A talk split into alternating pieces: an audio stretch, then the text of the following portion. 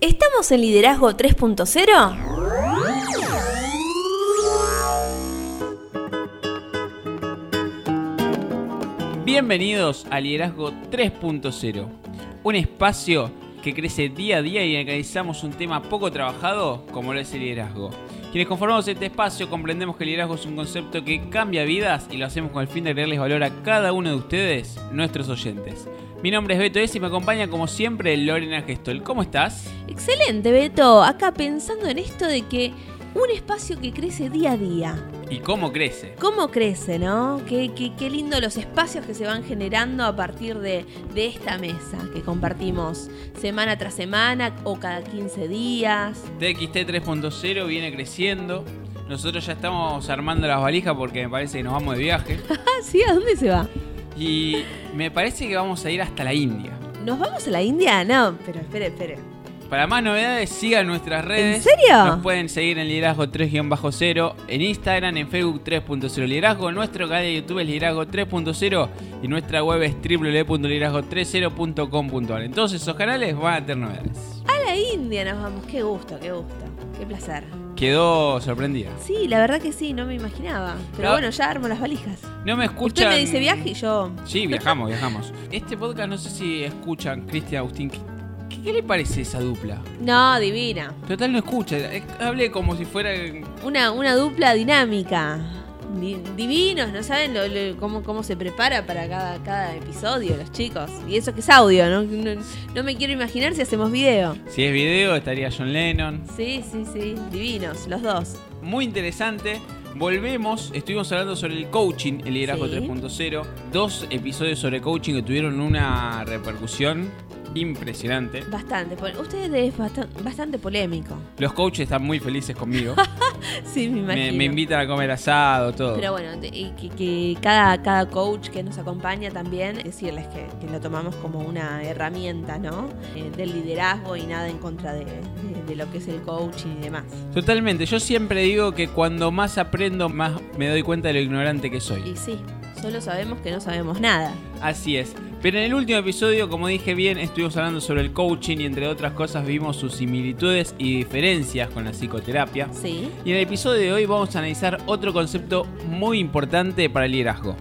Porque dentro de las tendencias actuales del liderazgo, si tenemos que hablar de esto, tenemos que decir que las organizaciones modernas decidieron implementar el sistema de empowerment o a mí me gusta más hablar en castellano, hablemos en castellano del facultamiento con grandes resultados. Hemos hablado así por arriba. ya Episo- del- eh, primer temporada lo escuché, ¿eh? Qué, qué manera de tener muletillas, por favor. No, no sé cómo los oyentes nos aguantan. Pobre. Hoy ya no tanto, pero en ese momento yo digo, ay, por favor, lo escuché y dije, sáquele el micrófono Usted- al señor que está hablando. Usted no resiste un archivo. No, no, no resisto, Archie. No, no, qué lástima. Pero bueno, ¿qué le parece si A empezamos ver, a, en cuanto, definir? en cuanto a dirección de mensaje, de, de cómo, de pensamiento y demás, sí. Pero no resisto el. No puedo decirle a alguien, che, tenés mucha multi-". No, no, no, No, sé es indicado. imposible, no. Imposible. Igual ya se, se modificó eh, todo, toda la, la oratoria, digamos, radial en este espacio de podcast y Se fue demás. puliendo como una piedra bruta. Y sí, tenemos que ser, somos humanos. Exactamente, pero bueno, volvamos al facultamiento. Volvamos, volvamos. ¿Qué es esto del empowerment? ¿De, de- de qué se trata? En Liderazgo 3.0 siempre creemos que todos los conceptos tienen una evolución, que nacieron por una necesidad o porque alguien necesitaba explicar algo, y que a medida que se, fue, eh, se va estudiando cada concepto y a medida que va pasando el tiempo y a medida que la sociedad va cambiando, porque muchas veces los conceptos cambian según la sociedad, esto va evolucionando. De hecho, me acuerdo que eh, yo creo que el facultar que nosotros hablamos hace dos años no es el mismo eh, empowerment que vamos a hablar hoy. No, Claramente totalmente. tiene tintes muy parecidos, pero ya evolucionó. Totalmente. Aparte, evoluciona todo. Todo el tiempo. Y la, y la teoría se tiene que ir acondicionando a las nuevas necesidades de la sociedad, de, de- de las tareas que se nos presentan y demás. Lo que sí quiero dejar en claro que no es un concepto nuevo, por más que las eh, que le estén dando prensa ahora y las empresas le empiecen a usar ahora, no es un concepto nuevo. De hecho, en, en el año 1999, Díaz fue uno de los primeros que afirmó que el empowerment tiene como finalidad desarrollar en los colaboradores de una empresa no solo una aptitud de trabajo en equipo, sino también una actitud de sinergia, en donde el colaborador se encuentra facultado para llevar a cabo sus actividades productivas y también para tomar decisiones en el trabajo mismo. Claro, y nos trasladamos también al año 2005 porque Mosley define al empowerment como la concesión de autoridad a los empleados para tomar decisiones de importancia dentro de las áreas de responsabilidad más extensas. Acá es donde empieza a haber una cierta similitud, si tenemos que buscar algo eh, que, mm, que caracterice el empowerment es la toma de decisiones. Claro. Pero tenemos que dejar claro de que eh, lo que se delega es la toma de decisiones, no la responsabilidad. La responsabilidad nunca se le delega. No, siempre dijimos que queda en el líder, ¿no? Exactamente. Y nosotros como líderes debemos saber cuándo delegar y cuándo no, o mejor dicho, qué cosas delegar y qué cosas no. Y en el mismo año 2005 que Mosley nos decía esto, Román afirmaba que el empowerment no se trata de dar poder a la gente, es no quitárselo en realidad. Claro. Y al reconocer que las personas pueden y tienen talento, dejaremos de verlas como un recurso de la organización para entender que su responsabilidad es generar recursos y valor agregado a la sociedad. Me encantó eso, recursos y valor, lo que siempre hablamos nosotros, ¿no? Sí, También. pero que generan recursos, no es que son recursos. De hecho, eh, eso ya desde el siglo pasado. Pensar a una persona como un recurso en el, en el siglo XXI, en el año 2022, Sí. es, eh, es totalmente retrógrado. Cambiemos de paradigma. Sí. A- acá por decir que esto es retrógrado, más de uno me va a pegar, pero bueno, no importa. Pero bueno, podríamos decir que el empowerment tiene como finalidad dar opciones, bajo la premisa de que generalmente las personas escogen lo que más les conviene, pero cuando están pero cuando están comprometidas con la organización, escogen lo que más le conviene a estas, lo que se traduce en un beneficio de gran escala para todos los integrantes de la misma. Sí, eh, esto es lo que, mm, hablamos, ¿no? Eh, yo creo que eh, cuando nosotros facultamos, estamos como, en algún punto estamos delegando y, y si logramos un buen nivel de facultamiento, vamos a lograr de que todo el equipo llegue a un nuevo nivel, ¿no? De esta manera lo esencial no es la cantidad de personas que integren a una organización para desarrollar una labor específica, sino qué tan eficientes son las que hay y hasta qué punto se les permite utilizar su talento para la creación de una sinergia que determina el ritmo y el rumbo de los esfuerzos individuales y colectivos. Eh, En este siglo XXI, este año 2022, yo soy de los que piensan de que tener un trabajo de 6, 7, 8, 9 horas en un lugar, a menos que claramente sea una panadería o un lugar que tenga atención al público, pero en una oficina no, no es eficiente. No. Porque uno llega y, y es, eh, me contás qué hiciste el fin de semana y te habla de lo que Sí. pasó ayer y, y son las 10, 11, 12 del mediodía y no hiciste Valorar nada. el tiempo, ¿no? Totalmente. Cuánto uno realmente invierte trabajando y cuánto uno invierte en, en no sé si decir en ocio, pero podríamos... creo que los colaboradores terminan siendo cuando tenemos que compartir 8 horas de trabajo diarios, que compartimos más tiempo con ellos que con nuestras familias, se terminan siendo una distracción. Claro. Eh, y qué, qué importante, porque pueden existir, o sea, yo creo que esos momentos de, de- de- de intercambio con sus pares, con sus compañeros y demás son muy productivos, pero qué diferente sería que realmente sea consciente.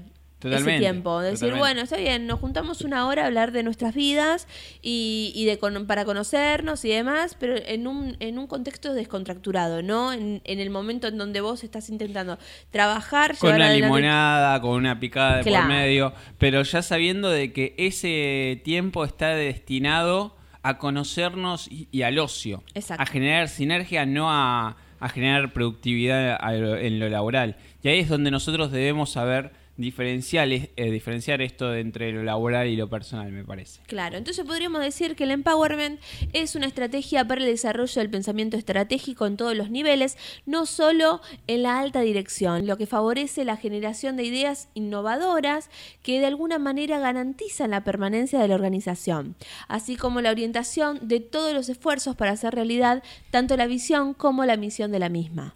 Eh, Es importante, acá es donde se me viene a la mente esto que nosotros intentamos trasladar hace más de, hace casi tres años, y que el equipo fue creciendo y muchísima gente se nos acerca porque les gusta lo que nosotros transmitimos. Yo sé lo que piensan, o el equipo de, de Liderazgo 3.0 eh, somos de los que pensamos que el liderazgo es un concepto para todos, no solo para la alta dirección.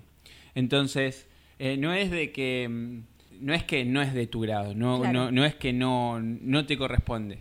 Claramente, la información, hay, hay cierta información que es muy mm, eh, muy importante que tiene que estar cerrada bajo siete llaves, pero eso no, no implica que las personas que trabajan, son parte del equipo, no tengan que saber la dinámica, que son dos cosas totalmente distintas. Y cuando nosotros trabajamos en empowerment, se da un proceso mental que tiene como resultado un buen empowerment eh, aplicado. Que sería el establecer, el empowerment representa un cambio en la mentalidad de los colaboradores que asumen la nueva postura en la que adquieren una mayor autonomía para realizar su trabajo, se ponen la camiseta, por decirlo de una manera, y esta nueva mentalidad que se genera de manera inconsciente, es decir, sin que necesariamente se tenga que comprender el fenómeno en el cambio de pensamiento, habilita a las personas en la expresión de nuevas actitudes, mismas que resultan por mucho más positivas y constructivas que si trabajaran bajo una metodología tradicional, por decirlo de una manera. Claro. Yo me quedé recién con dos términos que eh, esta semana en una reunión eh, me di cuenta que a veces creemos que están definidas, pero aún se siguen confundiendo, que la misión y la visión. Es muy importante establecerla desde el inicio del establecimiento de la misma, ¿no? Eh, tanto la visión como la misión. Esta semana hemos tenido una reunión en donde decía, sí, yo ya, yo ya sé cuál es mi visión, pero si te ponías a leer finito, terminaba siendo más una misión que la visión de lo que realmente siquiera. Creo que el el gran problema, en otra reunión que tuvimos esta semana, porque tuvimos un montón de reuniones, una persona dijo, eh, estaba hablando del, trabajo, ¿no? Sí. Y, hablaba del trabajo y decía que eh, es una construcción social que, no, que, nos, que nos inculcan. Y, en esto es lo mismo. Uno habla con las personas, habla de misión, de visión, eh, le decís que es una minuta, no, no tienen ni idea. Y, muchas veces lo que nos pasó en esto que, que vos hacías referencia es que esta persona un objetivo que es lo, más chico, lo tenía como una visión. Claro. Y, la visión nunca tiene que ser alcanzable en los próximos meses. Porque le va a pasar eh, lo que te puede pasar lo que le pasó a esta persona. Llegás ahí, porque el giro de la vida te hace llegar mucho más rápido, y decís, ¿y ahora qué? ¿Y ahora qué hago? No estoy, yo no estoy preparado para afrontar esto. No sé qué hacer, no sé por dónde empezar, no sé cómo gestionar un equipo. No, no, no sé. Y, tampoco sé, me decís buenísimo, tengo que sentarme a pensar. Tampoco sé qué es lo que tengo que sentarme a pensar para ¿Por dónde comenzar? Sí. Entonces, hay un montón de cosas para ir analizando. Totalmente. Volviendo al cambio en el proceso, en los procesos mentales originados a través del empowerment, podríamos decir que tiene como consecuencia los siguientes beneficios. Por un lado, se impulsa la autoestima. Cuando las personas saben que son merecedoras de confianza, se desempeñan mejor que cuando están bajo una estrecha supervisión por parte de otro. La autoestima generada a través del empowerment es uno de los pilares fundamentales para la construcción de los nuevos liderazgos organizacionales. Y otro de los beneficios que tiene es que los colaboradores participan en la toma de decisiones, dejando así de ser seguidores pasivos y convirtiéndose en agentes de cambio positivo y constructivos lo que termina representando la gran diferencia entre las organizaciones tradicionales y las modernas. También hay que mencionar en este, en esta, en este punto que si nosotros corremos a nuestros colaboradores diciendo vos nunca te vas a poner, eh, vas a poder verlo como lo veo yo, o la verdad de que mm, planificar es eh, una pérdida de tiempo, o, o no tomás tus, las ideas de tus colaboradores, lo más probable es que los colaboradores terminen cansándose y buscando nuevos rumbos. Exacto, pierden interés. Exactamente al no estar comprometidos. Pero también podemos decir que se puede medir el rendimiento de los empleados, ya que a través del empowerment los objetivos y resultados resultan más claros, tanto desde la perspectiva individual como de su origen en los equipos de trabajo de alto impacto. Y, algo importante cuando hablamos del empowerment, que las personas logran ponerse la camiseta, empiezan a disfrutar de su día a día, Ahí es donde eh, alguien dijo que si a uno le gusta de lo que trabaja, no trabaja ni un solo día. Eh, el trabajo se termina convirtiendo en un reto y no en una carga con el empowerment, ya que cada uno de los colaboradores es el responsable directo acerca de las decisiones que afectan las metodologías y procedimientos más adecuados para alcanzar los objetivos asignados, lo que tal, como mencionamos, eh, le confiere otra perspectiva al trabajo, ya que este se convierte en una fuente permanente de aprendizaje. Todo el tiempo estamos creciendo. Y también otro de los beneficios que genera el empowerment es que se reconoce a las personas por sus ideas y esfuerzos. A diferencia de la organización tradicional que únicamente recompensa el resultado, las organizaciones modernas dan prioridad a la iniciativa y al compromiso de sus colaboradores por alcanzar estándares cada vez más ambiciosos, mismos que en muchas ocasiones tienen su raíz en los errores y en las consecuentes soluciones. Y mm, entre todos estos beneficios lo que estamos viendo es que las personas empiezan a hacerse cargo de su puesto de trabajo, de sus obligaciones, y los trabajadores tienen mayor control sobre su trabajo. Esto creo que es uno de los máximos beneficios, porque ya que saben exactamente qué han de hacer, cómo lo tienen que hacer, por qué se tiene que hacer, y sobre todo, para qué se deben esforzar y comprometer. Eh, es un montón de cosas. Y acá es donde, en los últimos dos episodios, los coaches se acordaron de todo mi árbol genealógico. Y nosotros nos convertimos en el mago enmascarado y decimos, buenísimo, esto es todo lo, lo positivo del empowerment. Pero ahora, ¿cómo hacemos para implementar esto y para que vos, que estás del otro lado escuchando, lo puedas usar en tu día a día? Como todo proceso, podríamos decir de que tiene una serie de pasos. Así ¿no? Lo vamos a trasladar al año 2006 porque Santos establece que el empowerment requiere de, de, dos elementos fundamentales para poder implementarse como una herramienta de autoliderazgo. Por un lado, existe el poder, que es la capacidad para castigar o recompensar y se desarrolla en la medida en que necesitamos de la cooperación entre un líder y un subordinado. Y si hablamos de poder, tenemos que hablar de autoridad, que es eh, la otra, el otro elemento fundamental, que es el derecho formal inherente al puesto de trabajo, es decir, la capacidad para decidir que se tiene basada en el conocimiento y la experiencia. Y, esto del conocimiento y experiencia es realmente importante porque me acuerdo cuando hablábamos de los niveles de liderazgo, creo que era también en la primera temporada, eh, nosotros decíamos, a las personas no les interesa lo que nosotros tenemos que decir hasta que ellas sepan cuánto realmente nos interesan a nosotros. Entonces, ahí es donde eh, me quedo, a mí una gran enseñanza me dejó la serie New Amsterdam, que, los invito a, que la vean, que el liderazgo se construye desde cómo te puedo ayudar.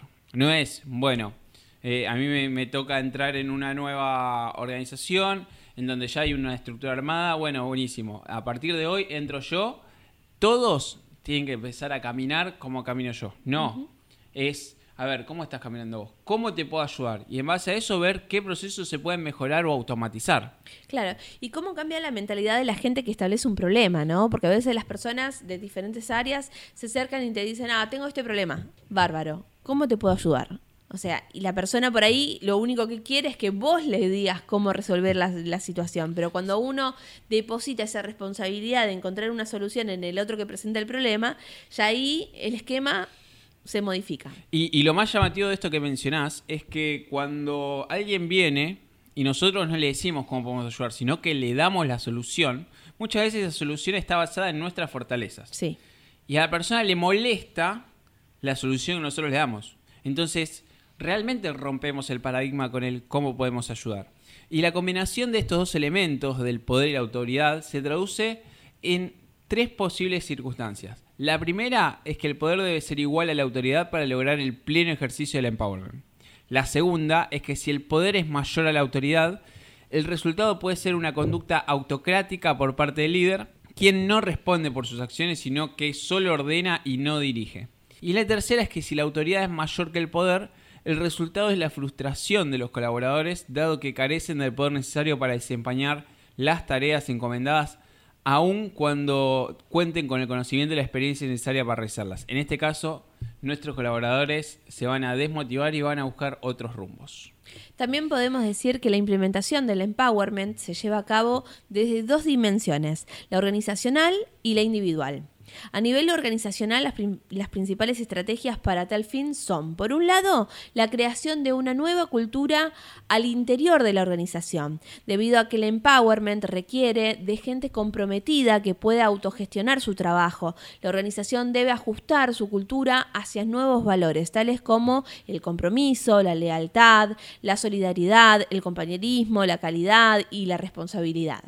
Acá eh, me quedo con esto que mencionabas, la creación creación de una nueva cultura. Son cosas que, que se pueden trabajar.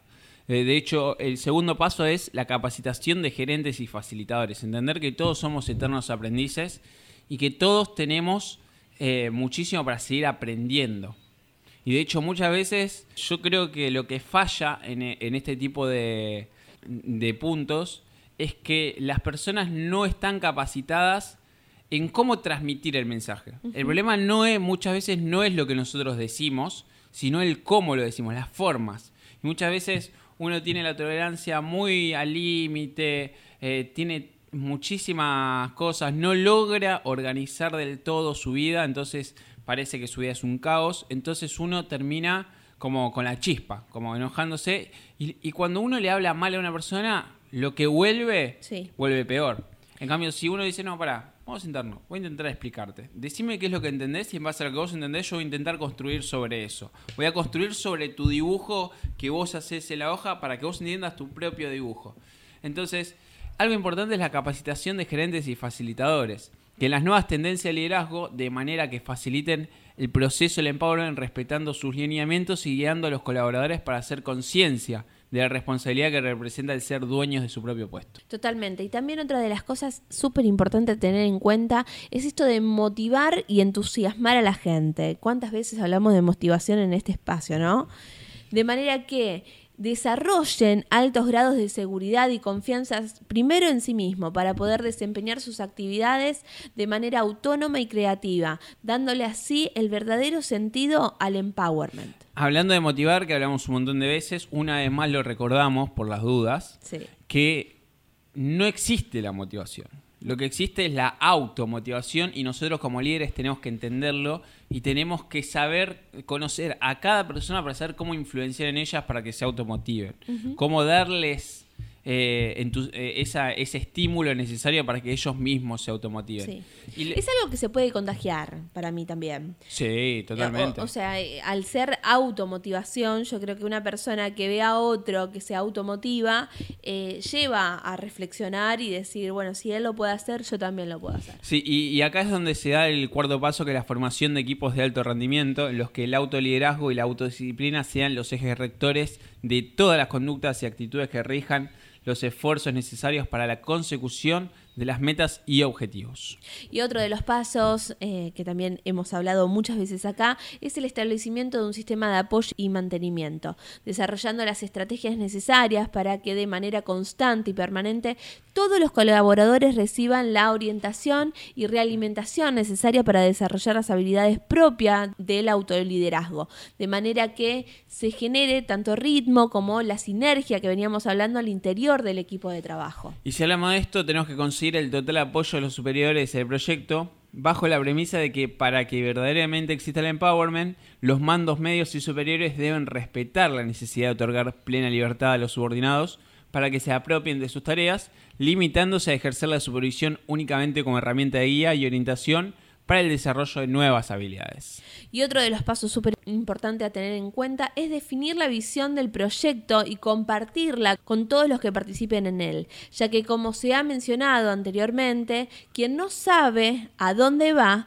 no sabe cómo llegar. La visión del proyecto es el punto al cual habrá que dirigirse todos los esfuerzos, tanto desde la perspectiva individual como del diseño de las estrategias para el trabajo en equipo. Se me viene a la mente el ejemplo que di con un vaso en la última reunión, que, mm, que nosotros tenemos que entender que nuestros proyectos, nuestras empresas, todo, nuestras vidas, eh, muchas veces necesitamos de ese famoso GPS. Y son dos cosas que tenemos que entender. ¿Dónde estamos hoy y hacia dónde queremos llegar? Cuando uno se dice, no sé, me quiero ir a tal lugar, me voy de viaje a Mendoza. ¿Y cómo te vas? Me voy en auto, buenísimo. Entonces lo que vas a poner es el GPS de acá hasta Mendoza y el GPS te va a tirar la ruta. Sí. Y te va a decir, siga derecho a la gallega, ¿viste? Y te habla. Sí, sí, sí. Entonces, nosotros tenemos que definir esa visión y todos los objetivos, todas las metas, todas las acciones nos tienen que guiar hacia esa dirección. Sí, y tener en cuenta que como el GPS, a veces la ruta puede variar. Es un proceso, ¿no? Sí. Donde a medi- a medida que lo vayamos transitando nos vamos a encontrar con diferentes cuestiones que, que serán analizadas en el contexto que nos toque desempeñar. ¿Cuántas empresas antes de la pandemia tenían una, una, una, una dirección y de repente tuvieron que cambiar totalmente ese camino? Por porque la pandemia. Exacto. Y esto también hay que entender que, como decís, es tan dinámico que tenemos que estar creando equipos de trabajo de manera continua. Cuando una organización implementa el empowerment como una de sus principales estrategias de conducción de equipos, es indispensable la comprensión acerca de que estos se vuelven dinámicos y requieren de ajustes y modificaciones constantes, en muchas ocasiones radicales, porque por ejemplo si cae la, la pandemia tenemos que hacer un cambio radical, Sí. para hacer frente a las necesidades cada vez más apremiantes a las que se enfrenta la organización, porque vivimos en un mundo globalizado. Qué importante esto, ¿no? A veces iniciamos el camino solitariamente, pero en algún momento vamos a necesitar de un otro, porque si la, la intención nuestra es expandirnos en nuestras organizaciones, en, nuestras, en nuestros proyectos y demás, aprender a trabajar en equipo. Que es tan difícil, ¿no? Que siempre lo, lo hablamos. Eh, hemos tenido también episodio de cómo arrancar a trabajar en equipo y cómo ir desempeñando cada una de esas cosas. Pero también es muy importante formar a la mano de obra de la organización en los conceptos vinculados con el liderazgo, la delegación y el equipo autodirigido. De tal manera que las estrategias del empowerment se conviertan en un concepto claro para todos y cada uno de los involucrados, ya que de otra manera se puede confundir fácilmente con una organización que se desempeña bajo un liderazgo de estilo liberal. Y acá es donde, hablando del empowerment, que es la capacidad que un líder debe tener de facultar a, a sus colaboradores, eh, acá este es un punto importantísimo, porque tenemos que diseñar adecuadamente los puestos de trabajo. Es algo que realmente nos tenemos que sentar y analizar. De manera que existe claridad en las tareas, los objetivos y las responsabilidades vinculadas a cada una de ellas, de manera que cada persona comprenda con exactitud hasta dónde puede ejercer su propia autoridad y por lo tanto su autoliderazgo. Y acá te pongo dos cosas. Nosotros tenemos que tener en claro, por un lado, el perfil del puesto de trabajo, esto que menciono, las tareas, objetivos y responsabilidades, Sí. y por otro lado, el perfil de la persona que tiene que, mm, que- que cubrir ese puesto de trabajo. Y nuestro trabajo como líderes es lograr que exista esa, esa adaptación y que el puesto de trabajo se flexibilice tanto para que la persona pueda encastrar de la mejor manera y que pueda sentir el puesto de trabajo como si fuera propio, como si fuera, si fuera en uno. Claro. Entonces ahí es donde tenemos que trabajar. Qué importante, volviendo a lo que hablábamos hace un ratito, el facultamiento, ¿no? Esta semana también eh, he escuchado de que en una organización de una persona conocida se, se estableció, se cambiaron a las personas en los puestos de trabajo. Y por ahí una persona que solamente tenía una responsabilidad a través de eh, las computadoras, a través de la tecnología y demás, pasó a estar en un sector donde tiene que estar más en contacto con las, personas que se encargan de la proveeduría, de las situaciones de venta y demás. Y, mm, la gente empezó a, a enojarse por el trato que recibía, que no estaba acostumbrado. Entonces también aprender a que a, a esto que vos mencionabas recién, facultar, acompañar, guiar en ese proceso de transición, porque de repente podemos ser muy efectivos en, ese, en, e- en esa nueva tarea que se nos asigna, pero si, si en realidad nadie nos, nos acompaña, es como que podemos llegar a fallar y se nos desestabiliza toda la organización. Y se acaba totalmente, sin lugar a dudas. También lo que debemos hacer es definir correctamente los objetivos, iniciando con los organizacionales y descomponiéndolos en objetivos particulares y específicos, de tal manera que cada colaborador se esfuerce en la dirección correcta, participando en el ritmo y la sinergia generada por la totalidad de la organización. Y si hablamos de definir correctamente los objetivos, también tenemos que definir el sistema de gestión del desempeño. Eh, Este mismo que deberá estar orientado a evaluar y desarrollar el rendimiento de cada uno de los colaboradores de la organización, claramente determinando de manera principal los puntos fuertes y débiles, así como los planes de acción consecuentes y los planes de carrera asociados de manera que existan diversas fuentes de motivación para la superación personal y laboral a través de las ventajas y beneficios que otorga el empowerment. Y por último, debemos definir un sistema de retribución variable. Este es el punto más crítico del empowerment debido a su importancia, ya que en función a los logros individuales, así como del desarrollo de las habilidades asociadas con el autoliderazgo y la autodisciplina, cada uno de los colaboradores deberá recibir un salario que recompense tanto el esfuerzo como también el compromiso dedicado al crecimiento organizacional. A de la organización tradicional que retribuye de manera sistematizada a las personas que ocupan una misma jerarquía. La organización moderna se distingue por recompensar el crecimiento individual. Todo esto que hablamos eh, nos pone en la mesa la importancia de no solo intentar implementar el empowerment, sino capacitarse en poder eh, aplicarlo de una manera efectiva, ¿no? Y, creo que...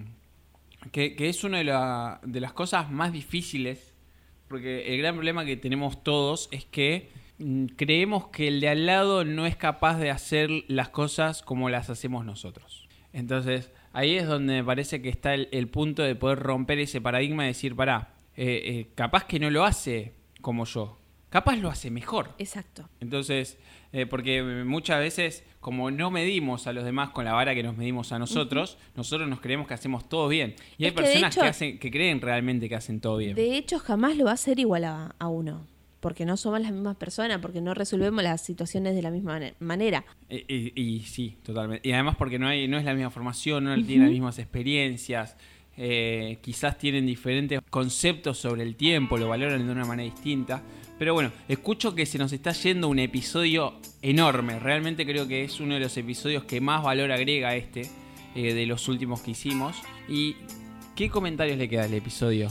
Yo, como siempre, me quedo con más preguntas que respuestas, mucha reflexión, sobre todo porque mm, este episodio creo que, reúne mucho, muchas de las, de las cuestiones que ya venimos trabajando, este trabajo en equipo, eh, volver a hablar acerca de la misión, de la visión, del facultamiento, de la responsabilidad que siempre inicia en, nosotros mismos, el hecho de contagiar lo que uno también vivencia, ¿no? Para que la, digamos, para que se genere esa sinergia que venimos hablando también.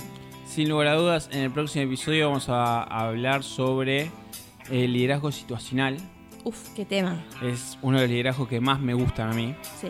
Creo que... Yo creo que es uno de los que se desarrolló más a partir del contexto mundial que, nos tocó vivenciar. Me parece que sí. Y, y, los invito a que dentro de dos semanas estén atentos. Este jueves tenemos un episodio sobre la torre. ¡Wow! Eh, la carta de la torre. La torre, Es una de las cartas que a mí me estuvo persiguiendo. Eh, recordamos que estamos haciendo TXT. Me imagino usted corriendo adelante y la carta atrás. TXT 3.0 con eh, con Cristian Jesús Terán y Agustín Soldati. Ellos son los fundadores de la Academia Tarot por el Tarot. Es otro episodio, es otro espacio dentro del Liderazgo 3.0 que nos está dando muchísimos buenos momentos. Sí, la gente que por ahí todavía no, no, se sumó a esos episodios y solamente continúa en, los espacios de liderazgo 3.0, eh, debe preguntarse por qué hicimos esto. Porque existen múltiples herramientas como el liderazgo que nosotros estamos decididos a compartir. En y en el este episodio del lunes que viene vamos a hablar sobre orígenes del tarot. Y ese episodio, a mi criterio, es el que explica realmente el por qué nosotros decidimos abrir ese espacio. Pero bueno, recordamos las redes rápidamente porque ya nos están rechando. ¿Dónde nos pueden encontrar? En Instagram como liderazgo 3-0, en Facebook como 3.0 liderazgo, nuestro canal de YouTube es liderazgo 3.0, nuestra web es www.liderazgo30.com.ar y si les gustó el podcast, compártanlo para que podamos seguir agregando valor a más personas. Y nos retiramos sin antes decirle que tengan un excelente lunes, una mejor semana, no somos muchos, no somos pocos, pero estamos todos locos. Muchos piensan en cambiar el mundo, pero casi nadie piensa en cambiarse a sí mismo. León Tolstoy. No somos muchos, no somos pocos, pero estamos todos locos.